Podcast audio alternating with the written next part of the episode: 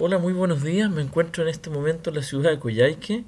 Hoy día es 5 de mayo del año 2019 y estuve recién el viernes y sábado en esta ciudad realizando la versión 36 del curso Herramienta de Liderazgo y Coaching que hago ya hace algún tiempo y que tuve la mm, alegría de ser invitado por mi amiga María Eugenia Brante a venir a hacer el curso a esta ciudad.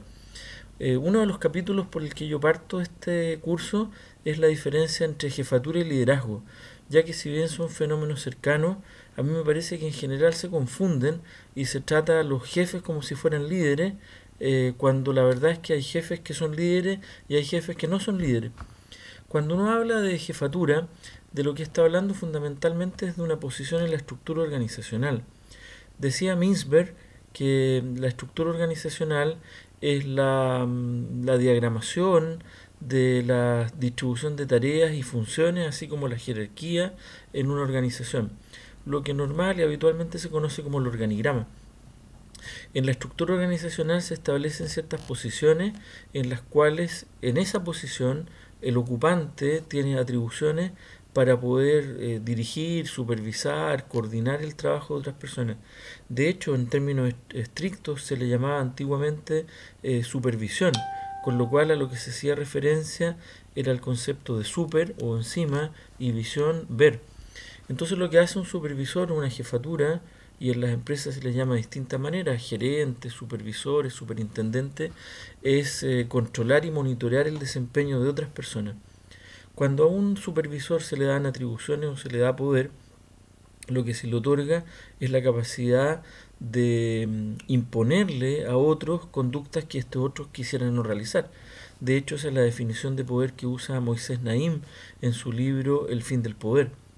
Em, por otro lado, dice Bertrand Russell que el poder se basa fundamentalmente en la posibilidad de hacerle daño físico a otras personas, lo que en tiempos antiguos de verdad era daño físico y en tiempos actuales fundamentalmente en el mundo organizacional es la posibilidad de dañar a las personas en la obtención de sus ingresos, sus remuneraciones, llegando incluso a la posibilidad de despedirla, desvincularla, o la promesa de obtención de premios o beneficios si se siguen las directrices establecidas por la jefatura o por la organización.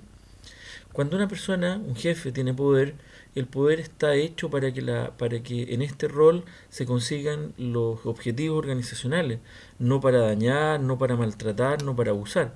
Eh, eso no quita que hay personas que cuando son nombradas jefatura les da una suerte de jefitis, como decía un amigo mío por ahí, con lo cual eh, usan mal el poder, abusan de él, lo usan en beneficio propio o lo usan para establecer juegos con otros y dañarlo.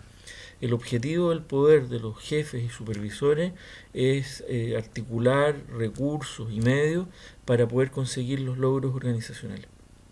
Otra cosa es el liderazgo. El liderazgo es un fenómeno que emerge de manera espontánea en cualquier grupo humano.